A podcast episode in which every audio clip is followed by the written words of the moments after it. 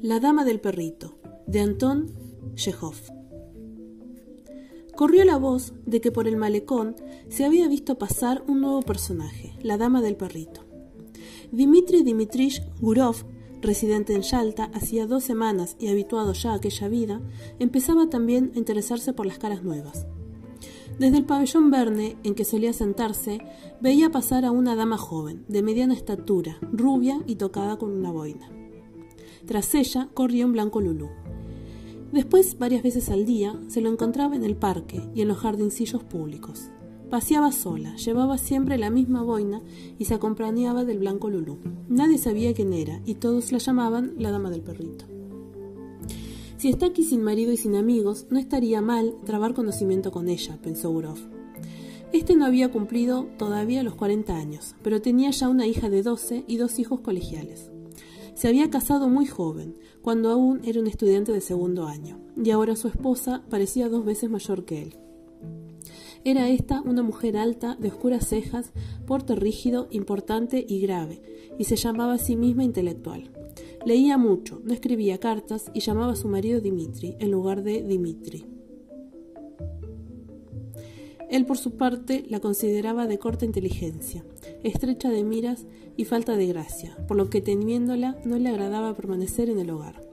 Hacía mucho tiempo que había empezado a engañarla con frecuencia, siendo sin duda esta la causa de que casi siempre hablara mal de las mujeres. Cuando su presencia se aludía a ellas, exclamaba, raza inferior. Considerábase con la suficiente amarga experiencia para aplicarles este calificativo, no obstante lo cual, sin esta raza inferior, no podía vivir ni dos días seguidos. Con los hombres aburría, se mostraba frío y poco locuaz, y en cambio en compañía de mujeres se sentía despreocupado. Ante ellas sabía qué de hablar y cómo proceder. Y hasta permanecer silencioso a su lado le resultaba fácil. Su exterior, su carácter, estaba dotado de un algo imperceptible, pero atrayente para las mujeres. Él lo sabía, y a su vez se sentía llevado hacia ellas por las fuerzas desconocidas. La experiencia, una amarga experiencia en efecto, le había demostrado hacía mucho tiempo que todas esas relaciones que al principio tan gratamente amenizaban la vida, presentándose como aventuras fáciles y agradables, se convierten siempre para las personas serias, en especial para los moscovitas, indecisos y poco dinámicos, en un problema muy complicado, con lo que la situación acaba haciéndose penosa. Sin embargo, a pesar de ello, a cada nuevo encuentro con una mujer interesante, la experiencia resbalando de su memoria se deslizaba no se sabía hacia dónde. Quería uno vivir, y todo parecía tan sencillo y tan divertido. Así pues, hallábase en un día al atardecer, comiendo en el jardín, cuando la dama de la boina, luego de acercarse con paso reposado, fue a ocupar la mesa vecina. Su expresión, su manera de andar, su vestido, su peinado, todo revelaba que pertenecía a la buena sociedad, que era casada, que venía a Yalta por primera vez, que estaba sola y que se aburría. Los chismes sucios sobre la moral de la localidad encerraban mucha mentira. Él los aborrecía, sabía que la mayoría de ellos habían sido inventados por personas que hubieran precavido, gustosas de haber sabido hacerlos. Pero sin embargo, cuando aquella dama fue a sentarse a tres pasos de él a la mesa vecina, todos esos chismes acudieron a su memoria fáciles conquistas, excursiones por la montaña y el pensamiento tentador de una rápida y pasajera novela junto a una mujer de nombre y apellido desconocidos. Se apoderó de él. Con un ademán cariñoso llamó al Lulú y cuando lo tuvo cerca le amenazó con el dedo. El Lulú gruñó y Gurov volvió a amenazarle. La dama le lanzó una ojeada bajando la vista en el acto. No muerde, dijo enrojecido. ¿Puedo darle un hueso? Ella movió la cabeza, en señal de sentimiento. ¿Hace mucho que ha llegado? siguió preguntando Gurov en tono afable. Unos cinco días. Yo llevo aquí ya casi dos semanas. Quedaron un momento silenciosos. El tiempo pasa deprisa, y sin embargo se aburre aún aquí, dijo ella sin mirarle. Suele decirse, en efecto, que esto es aburrido. En su casa de cualquier pueblo, en un velevo o en un chistra, no se aburre uno, y se llega aquí y se piensa decir enseguida, ah, qué aburrido, ah, qué polvo enteramente como si viniera uno de Granada. Ella se echó a reír. Luego ambos siguieron comiendo en silencio, como dos desconocidos, pero después de la comida salieron juntos y entablaron una de esas charlas ligeras en tono de broma, propia de las personas libres, satisfechas, a quienes da igual a dónde ir y de qué hablar. Paseando comentaban el singular tono de luz que iluminaba el mar. Tenía el agua un colorido lila y una raya dorada que partía de la luna corría sobre ella. Hablaban de que la atmósfera después del día caluroso era sofocante. Gurov le contaba que era moscovita y por sus estudios filósofo, filólogo, pero que trabajaba en un banco. Hubo un tiempo en el que pensó cantar en la ópera, pero la dejó. Tenía dos casas en Moscú. De ella supo que se había criado en Petersburgo, casándose después en la ciudad de donde residía hacía dos años. Y se estaría todavía un mes en Yalta, a donde quizás vendría a buscarla su marido, quien también quería descansar. En cuanto en qué consistía el trabajo de este, no sabía explicarlo, cosa que le hacía reír. También supo Gurov que se llamaba Ana Sergevna. Después en, su habitación continuó pensando en ella y en el que al otro día seguramente volvería a encontrarla. Y así había de ser. Mientras se acostaba repasó en su memoria que aquella joven dama aún hacía poco que estaba estudiando en un pensionado, como ahora estudiaba su hija. Recordó la falta de aplomo que había aún en su risa cuando conversaba con un desconocido. Era esta de seguro la primera vez que se veía envuelta en aquel ambiente. Perseguida, contemplaba con un fin secreto que no podía dejar de adivinar. Recordó su fino y débil cuello, sus bonitos ojos de color gris. Hay algo en ella que inspira lástima, pensaba al quedarse dormido. Ya hacía una semana que la conocía. Era día de fiesta. En las habitaciones había una atmósfera sofocante y por las calles el viento, arrebatando sombreros, levantaba remolinos de polvo.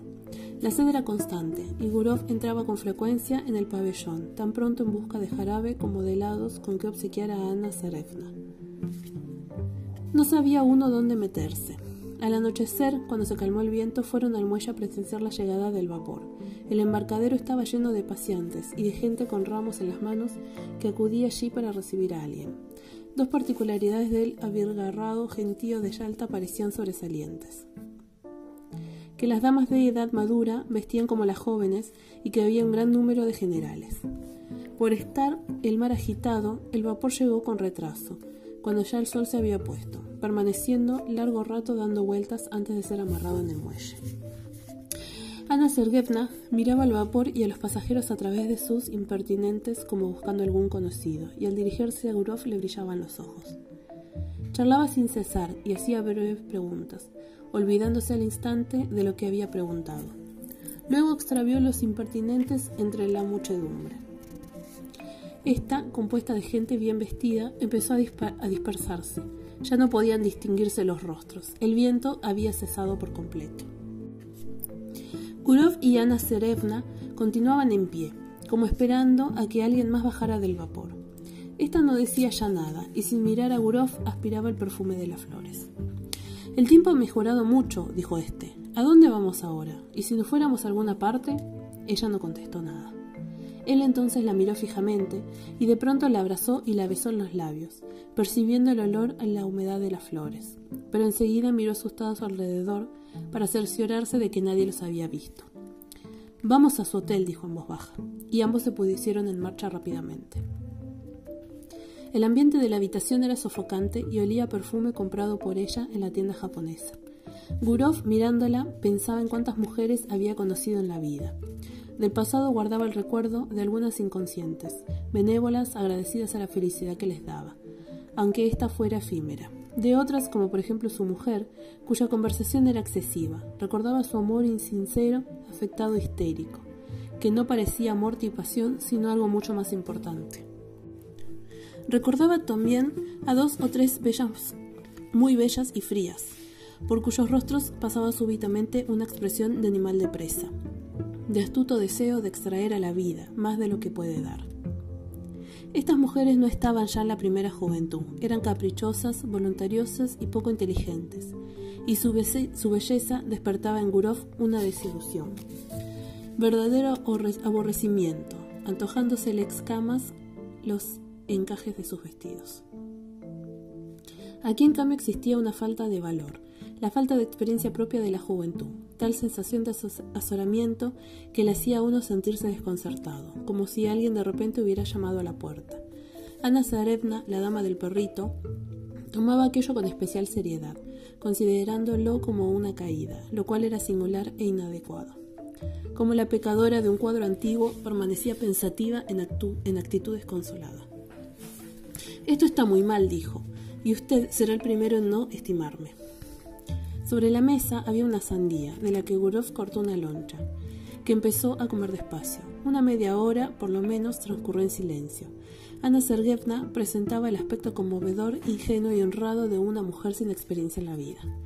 Una vela solitaria colocada encima de la mesa apenas iluminaba su rostro, pero sin embargo veíase su sufrimiento. ¿Por qué voy a dejar de estimarte? preguntó Gurov. No sabes lo que dices. Que Dios me perdone, dijo ella, y sus ojos se arrasaron en lágrimas. Esto es terrible. Parece que te estás excusando. ¿Excusarme? Soy una mala y ruin mujer. Me aborrezco a mí misma. No es a mi marido a quien he engañado, he engañado a mi propio ser, y no solamente ahora, sino hace ya tiempo. Mi marido es bueno y honrado, pero un lacayo.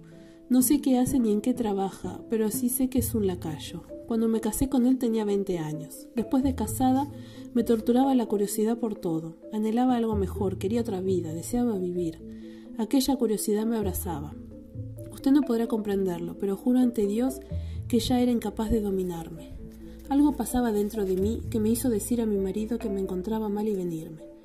Aquí al principio iba de un lado para otro, como presa de locura, y ahora soy una mujer vulgar, mala, a la que todos pueden despreciar. A Gurov le aburría escucharla, le molestaba aquel tono ingenuo, aquel arrepentimiento tan inesperado e impropio. Si no hubiera sido por las lágrimas que llenaban sus ojos, podía haber pensado que bromeaba o que estaba representando un papel dramático. No comprendo, dijo lentamente. ¿Qué es lo que quieres? Ella ocultó el rostro en su pecho y contestó. Créame, créame, se lo suplico. Amo la vida honesta y limpia, y el pecado me parece repugnante. Yo misma no comprendo mi conducta. La gente sencilla dice, culpa del maligno, y eso mismo digo yo, culpa del maligno. Bueno, bueno, maulló él. Luego miró sus ojos inmóviles y asustados. La besó y comenzó a hablarle despacio en tono cariñoso y tranquilizándose ella, la alegría volvió a sus ojos y ambos rieron otra vez. Después se fueron a pasear por el malecón, que estaba desierto. La, ciudad con sus cipreses tenía un aspecto muerto, pero el mar rugía al chocar contra la orilla. Solo un vaporcillo sobre el que oscilaba la luz de un farolito se mecía sobre las olas. Encontraron a Ishovdich y se fueron a Oranda. Ahora mismo acabo de enterarme de tu apellido en la portería. En la lista del hotel está escrito este nombre, von Diedes, dijo Gurov. ¿Es alemán tu marido? No, pero según parece lo fue su abuelo. Él es ortodoxo. En Oranda estuvieron un rato sentados en un banco, no lejos de la iglesia, silenciosos y mirando el mar a sus pies. Apenas era visible Yalta en la bruma matinal. Sobre la cima de las montañas había blancas nubes inmóviles. Nada agitaba el follaje de los árboles. Oías el canto de la chicharra y de abajo llegaba el ruido del mar hablando de paz y de ese sueño eterno que a todos nos espera. El mismo ruido haría el mar allá abajo, cuando aún no existía ni Yalta ni Oranda. El mismo ruido indiferente seguirá siendo cuando ya no existamos nosotros. Y esta permanencia, esta completa indiferencia hacia la vida y la muerte en cada uno de nosotros constituye la base de nuestra eterna salvación, del incesante movimiento de la vida en la tierra del incesante perfeccionamiento. Sentado junto a aquella joven mujer tan bella en la hora matinal, tranquilo y hechizado por aquel ambiente de cuentos de hadas, de mar, de montañas, de nubes y de ancho cielo, Gurov pensaba en qué bien considerado, todo en el mundo era maravilloso. Y todo lo era en efecto, excepto lo que nosotros pensamos y hacemos cuando nos olvidamos del alto destino de nuestro ser y de la propia dignidad humana. Un hombre seguramente, el guarda, se acercó a ellos, los miró y se fue, pareciéndole este detalle también bello y misterioso. Iluminado por la aurora y con las luces ya apagadas, vieron llegar el barco de Feodosia. La hierba está llena de rocío, dijo Ana Sergevna, después de un rato de silencio. Sí, ya es hora de volver. Regresaron a la ciudad. Después cada mediodía siguieron encontrándose en el malecón. Almorzaban juntos, comían, paseaban y se entusiasmaban con la contemplación del mar. Ella observaba que dormía mal y que su corazón palpitaba intranquilo. Le hacía las mismas preguntas, tan pronto excitada por los celos como por el miedo que no la estimara suficientemente. Él a menudo en el parque o en los jardinillos, cuando no había nadie cerca, la abrazaba de pronto con mucha pasión. Aquella completa ociosidad, aquellos besos en pleno día llenos de temor de ser vistos. El calor, el olor a mar y el perpetuo vaivén de gente satisfecha, ociosa, ricamente vestida. Parecía haber transformado a Urov. Este llamaba a Ana bonita y encantadora. Se apasionaba, no se separaba de un paso de ella, que en cambio solía quedar pensativa, pidiéndole que le contestara que no la quería y que solo la consideraba una mujer vulgar. Casi todos los atardeceres se marchaban a algún sitio de las afueras, a Oranda o a contemplar alguna catarata. Estos paseos resultaban gratos, y las impresiones recibidas en ellos eran siempre prodigiosas y grandes. Se esperaba la llegada del marido. Un día, sin embargo, recibiendo una carta en la que éste se quejaba de un dolor en los ojos, suplicando a su mujer que, que regresara pronto a su casa, Ana aceleró los preparativos de marcha. En efecto, es mejor que me vaya, dijo Aurov. Así lo dispone el destino. Acompañada por él y en coche de caballos emprendió el viaje, que duró el día entero. Una vez en el vagón del rápido y al sonar la segunda campanada dijo Déjeme que lo mire otra vez, otra vez, así. No lloraba, pero estaba triste. Parecía enferma y había un temblor en su rostro. Pensaré en usted, decía, le recordaré. Quede con Dios, guarde una buena memoria de mí. Nos despedimos para siempre. El tren partió veloz, desaparecieron sus luces y un minuto después extinguíase el ruido de las ruedas, como si todo estuviera ordenado a aquella dulce enajenación. Aquella locura cesara más deprisa. Solo en el aldén, con la sensación del hombre que acaba de despertar, Guro fijaba los ojos en la lejanía, escuchando el canto de la chicharra y la vibración de los hilos telegráficos. Pensaba que en su vida había ahora un éxito, una aventura más ya terminada, de la que quedaría solo el recuerdo. Se sentía conmovido, triste y un poco arrepentido. Esta joven mujer, a la que no volvería a ver, no había sido feliz a su lado. Siempre se había mostrado con ella afable y afectuoso. Pero a pesar de tal proceder, su tono y su mismo cariño traslucían una ligera sombra de mofa, la brutal superioridad del hombre feliz de edad casi doble. Ella le calificaba constantemente de bueno, de extraordinario, de elevado le consideraba sin duda que como no era, lo cual significaba que le había engañado sin querer. En la estación comenzaba a oler el otoño y el aire del anochecer era fresco. Ya era hora de marcharse al norte, pensaba Gurov al abandonar el Anden. Ya es hora.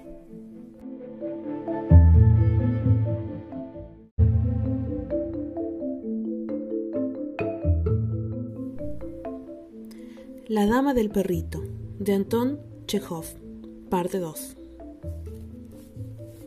En su casa de Moscú todo había adquirido aspecto invernal. El fuego ardía en las estufas, y el cielo por las mañanas estaba tan oscuro que el haya, mientras los niños, disponiéndose para ir al colegio, tomaban el té, encendían la luz.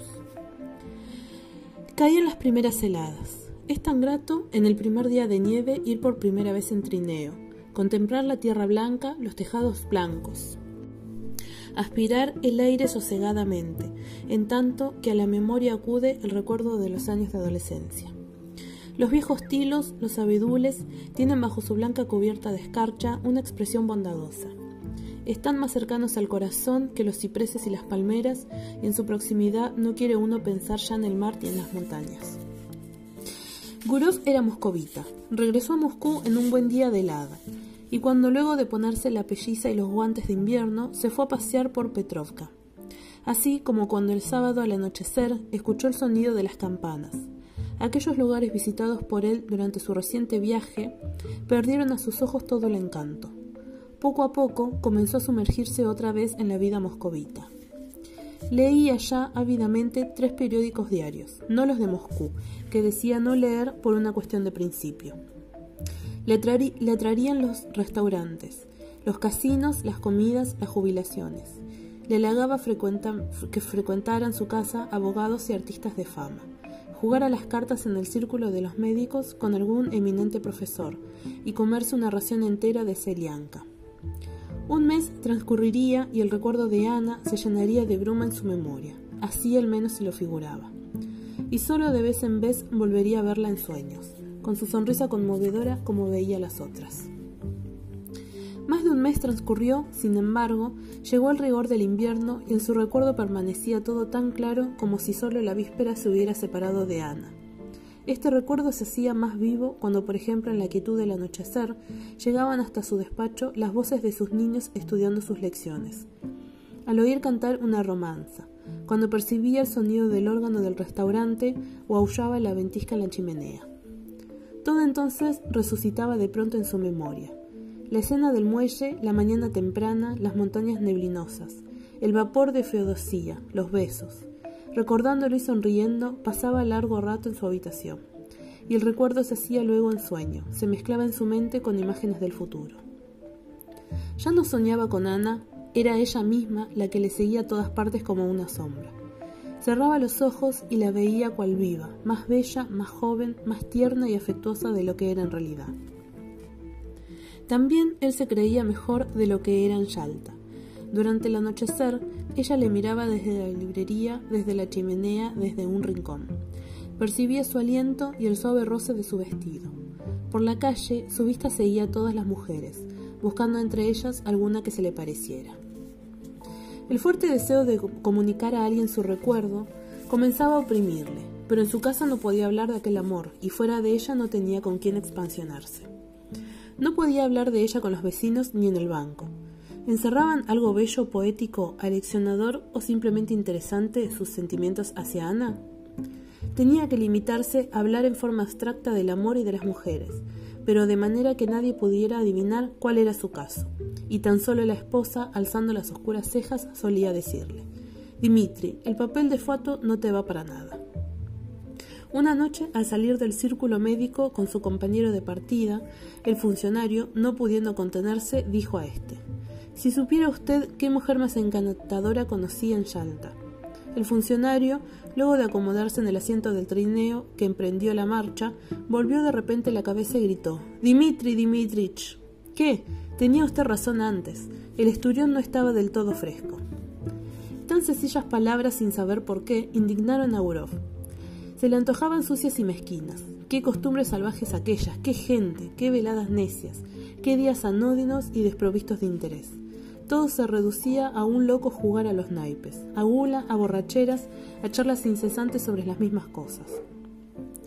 El negocio innecesario, la, la conversación sobre repetidos temas, absorbía la mayor parte del tiempo y las mejores energías, resultando al fin de todo ello una vida absurda, disforme y sin alas, de la que no era posible huir, escapar, como si se, tuviera, se estuviera preso en una casa de locos o en un correccional.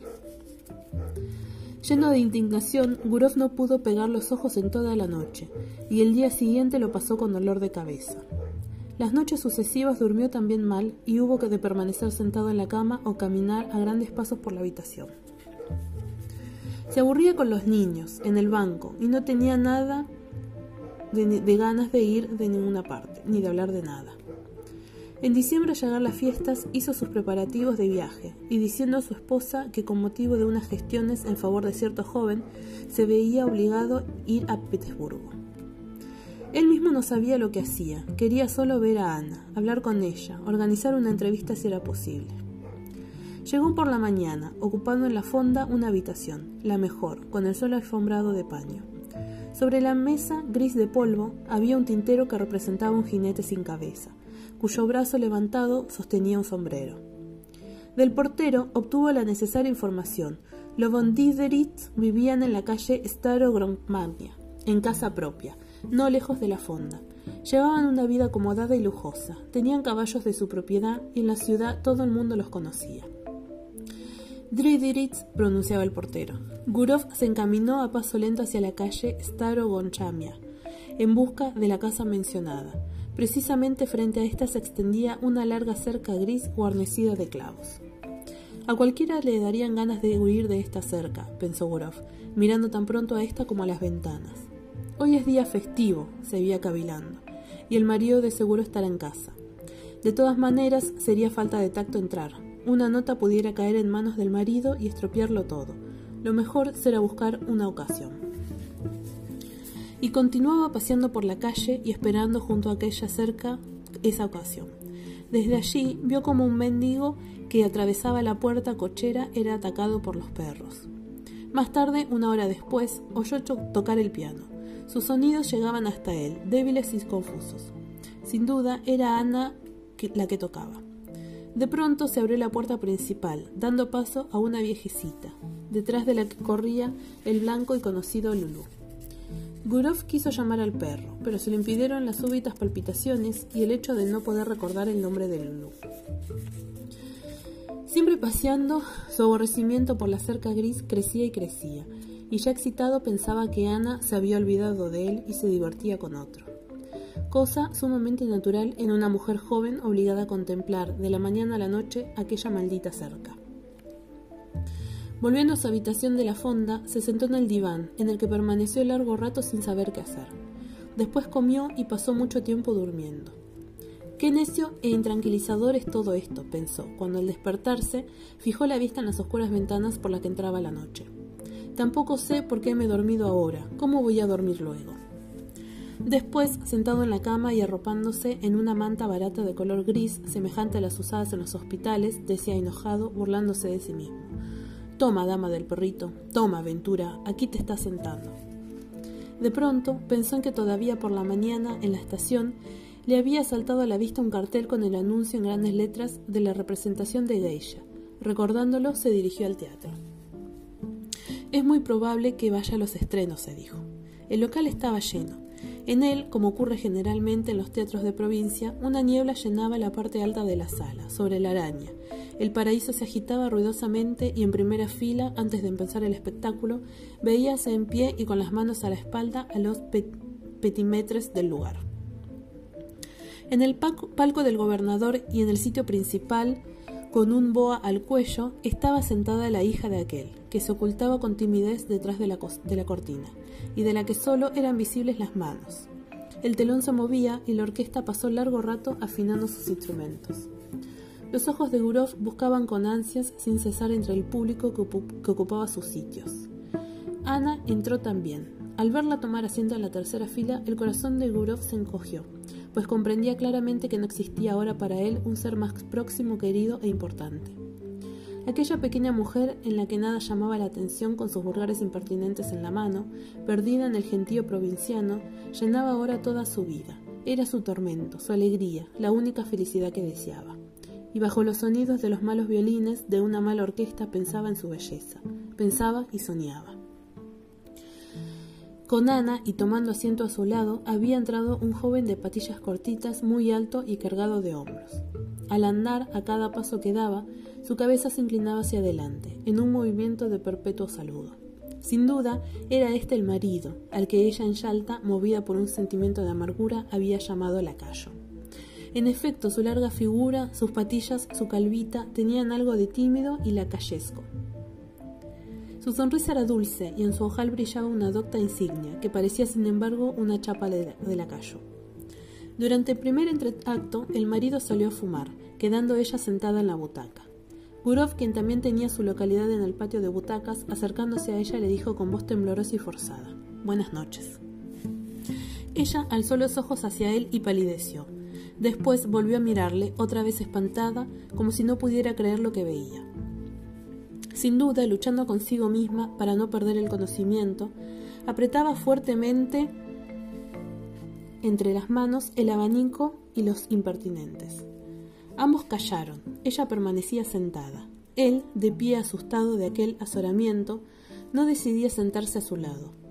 Los violines y las flautas, que estaban siendo afinados por los músicos, empezaron a sonar, pareciéndoles de repente que desde todos los palcos los miraban. He aquí que ella, levantándose súbitamente, se dirigió apresurada hacia la salida.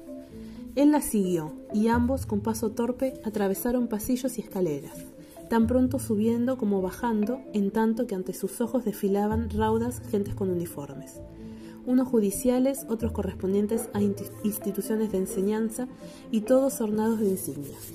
Asimismo desfilaban figuras de demás, el vestuario repleto de pellizas, mientras el soplo de la corriente les azotaba el rostro con un olor a colillas. Gurov, que empezaba a sentir fuertes palpitaciones, pensaba: Oh Dios mío, ¿para qué existirá toda esta gente, esta orquesta? En aquel momento acudió a su memoria la noche en que había acompañado a Ana a la estación, diciéndose a sí mismo que todo había terminado y que no volverían a verse. Cuán lejos estaba todavía, sin embargo, del fin. En una sombría escalera, provista del siguiente letrero, entrada al anfiteatro, ella se detuvo. ¿Qué susto me ha dado usted? dijo con el aliento entrecortado y aún pálida y aturdida. Apenas si vivo. ¿Por qué ha venido? ¿Por qué? Compréndame, Ana, compréndame, dijo él deprisa y a media voz. Se lo suplico, vámonos. Ella le miraba con expresión de miedo, de súplica, de amor. Le miraba fijamente como si quisiera grabar sus rasgos de un modo profundo en su memoria. Sufro tanto, proseguía sin escucharle. Durante todo este tiempo solo he pensado en usted. No he tenido más pensamientos que usted. Quería olvidarle. Oh, ¿por qué ha venido? ¿Por qué? En un descansillo de la escalera, a alguna altura sobre ellos, fumaban dos estudiantes, pero a Gurov le resultaba indiferente. Atrayendo hacia sí a Ana, empezó a besarla en la boca, en las mejillas, en las manos. ¿Qué es usted? ¿Qué hace? decía ella, rechazándole presa de espanto. Estamos locos, márchese hoy mismo, ahora mismo, se lo suplico. Por todo cuanto le es sagrado, se lo suplico. Oh, alguien viene. Alguien subía en efecto por la escalera. Es preciso que se marche, perseguía Ana en un murmullo. ¿Lo oye, Dimitri? Yo iré a verla a Moscú, pero ahora tenemos que despedirnos, amado mío. Despidámonos. Estrechándole la mano, empezó a bajar apresuradamente la escalera, pudiendo leerse en sus ojos, cuando volvía la cabeza para mirarle cuán desgraciada era en efecto. Gurov permaneció allí algún tiempo prestando oído. Luego, cuando todo quedó silencioso, recogió su abrigo y se marchó al tren y Ana empezó a ir a visitarle a Moscú, cada dos o tres meses una vez y diciendo a su marido que tenía que consultar al médico dejaba la ciudad. El marido a la vez le creía y no le creía. Una vez en Moscú se hospedaba en, el hotel Slaviansky Bazar, desde donde enviaba enseguida aviso a Gurov. Este iba a verle y nadie en Moscú se enteraba. Una mañana de invierno y acompañando a su hija al colegio, por estar ésta en su camino, se dirigía como otras veces a verla. Su recado no le había encontrado en casa la víspera. Caía una fuerte nevada. Estamos a tres grados sobre cero y nieva, decía Gurov a su hija. Claro que esta temperatura es solo la de la superficie de la Tierra. En las altas capas atmosféricas es completamente distinta. Papá, ¿por qué no hay truenos en invierno? Gurov le explicó también eso. Mientras hablaba, pensaba en que nadie sabía ni sabría seguramente nunca nada de la cita a la que se dirigía. Había llegado a tener dos vidas, una clara, que todos veían y conocía, llena de verdad y engaño condicionales, semejante en todo a la de sus amigos y conocidos. Otra, que discurría en el misterio. Por una singular coincidencia, tal vez casual, cuanto para él era importante, interesante, indispensable, en todo aquello en que no se engañaba a sí mismo y era sincero. Cuando constituía la médula de su vida, permanecía oculto a los demás, mientras que lo que significaba su mentira, la envoltura exterior en que se escondía con el fin de ocultar la verdad, por ejemplo, su actividad en el banco, las discusiones del círculo sobre la raza inferior, las asistencias a jubilaciones en compañía de su esposa, quedaba de manifiesto, juzgando a los demás a través de sí mismo, no daba crédito a lo que veía suponiendo siempre que en cada persona, bajo el manto del misterio como bajo el manto de la noche, se ocultaba la verdadera vida interesante.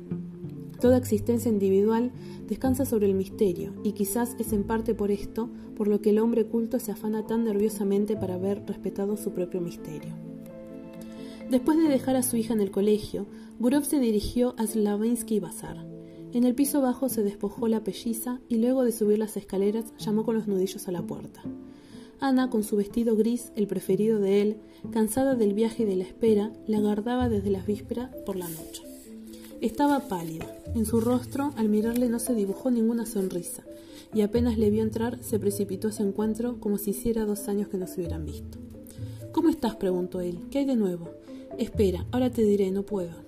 No podía hablar, en efecto, porque estaba llorando. Con la espalda vuelta hacia él, se apretaba el pañuelo contra los ojos. La dejaré que llore un poco mientras me siento, pensó él, acomodándose en la butaca. Luego tocó el timbre y encargó que trajeran el té. Mientras los bebía, ella, siempre junto a la ventana, le daba la espalda. Lloraba con llanto nervioso, dolorosamente consciente de lo aflictiva de la vida se había hecho para ambos. Para verse había que ocultarse, de esconderse como ladrones. ¿No estaba acaso deshecha sus vidas? No llores más, dijo él. Para Gurov estaba claro que aquel mutuo amor tardaría en acabar. No se sabía en realidad cuándo acabaría. Ana se ataba, a él por el afecto, cada vez más, más fuertemente. La adoraba y era imposible decirle que todo aquello debía necesariamente tener un fin. No le hubiera creído siquiera. En el momento en que acercándose a ella la cogía por los hombros para decirle algo afectuoso, alguna broma, se miró en el espejo. Su cabeza empezaba a blanquear y se le antojó extraño que los últimos años pudieran haberla envejecido y afeado tanto. Los cálidos hombros sobre los que se posaban sus manos se estremecían. Sentía piedad de aquella vida, tan bella todavía, y sin embargo tan próxima ya a marchitarse. Sin duda, como hacía la suya. ¿Por qué la amaba tanto? Siempre habría parecido a las mujeres otra cosa de lo que era en realidad. No era a su verdadera persona a la que éstas amaban, sino a otra, creada por su imaginación, y a la que buscaban ansiosamente. No obstante lo cual, descubierto el error, seguían amándole. Ni una sola había sido dichosa con él. Con el paso del tiempo las conocía y se despedía de ellas sin haber ni una sola vez amado. Ahora solo, cuando empezaba a blanquearle el cabello, sentía por primera vez que en su vida había un verdadero amor. El amor de Ana y el suyo era semejante al de dos seres cercanos, al de familiares, al de marido y mujer, al de dos entrañables amigos. Parecíales que la suerte misma los había destinado el uno al otro, resultándoles incomprensible que él pudiera estar casado y ella casada. Era como el macho y la hembra de esos pájaros errabundos a los que una vez eh, apresados se obliga a vivir en distintas jaulas. Uno y otro se habían perdonado cuanto de vergonzoso hubiera en su pasado. Se perdonaban todo en el presente y se sentían ambos transformados por su amor. Antes, en momentos de tristeza, intentaba tranquilizarse con cuantas reflexiones le pasaban por la cabeza. Ahora no hacía estas reflexiones. Lleno de compasión, quería ser sincero y cariñoso. Basta ya, buenecita mía, le decía. Ya he llorado bastante. Hablemos ahora y veamos si se nos ocurre alguna idea. Después, invertían largo rato en discutir, en consultarse sobre la manera de liberarse de aquella indispensabilidad de engañar, de esconderse, de vivir en distintas ciudades y de pasar largas temporadas sin verse. ¿Cómo liberarse, en efecto, de tan insoportables tormentos? ¿Cómo? se preguntaba él, cogiendo la cabeza entre las manos. ¿Cómo? Y les parecía que pasado algún tiempo más, la solución podría encontrarse, que empezaría entonces una nueva vida maravillosa. Ambos veían sin embargo claramente que el final estaba todavía muy lejos, y que lo más complicado y difícil no había hecho más que empezar.